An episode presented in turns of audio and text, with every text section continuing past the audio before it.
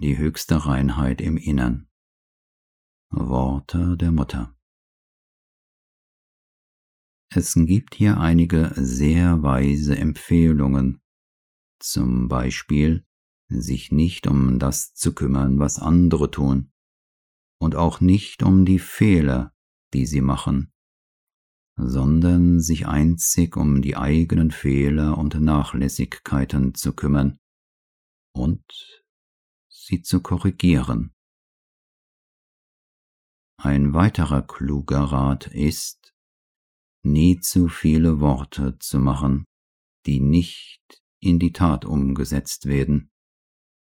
Wenig reden, dafür rechtens handeln. Es wird gesagt, dass schöne Worte, die bloß Worte sind, wie Blumen ohne Duft sind. Und schließlich, damit du dich nicht durch deine eigenen Fehler entmutigen lässt, gibt dir das Dhammapada dies tröstliche Bild. Die reinste Lilie kann aus einem Misthaufen am Wegesrand entspringen. Das heißt, es gibt nichts, was so verdorben ist, dass es nicht die reinste Verwirklichung hervorbringen kann.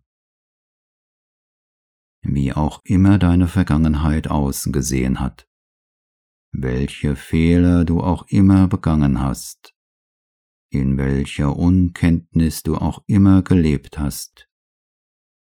Du trägst tief in dir die höchste Reinheit, die sich in eine wunderbare Verwirklichung übertragen kann.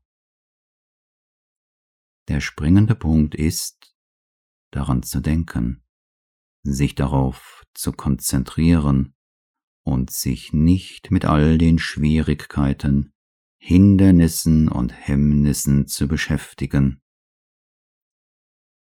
Konzentriere dich ausschließlich auf das, was du sein willst, und vergiss so vollständig wie möglich, was du nicht sein willst.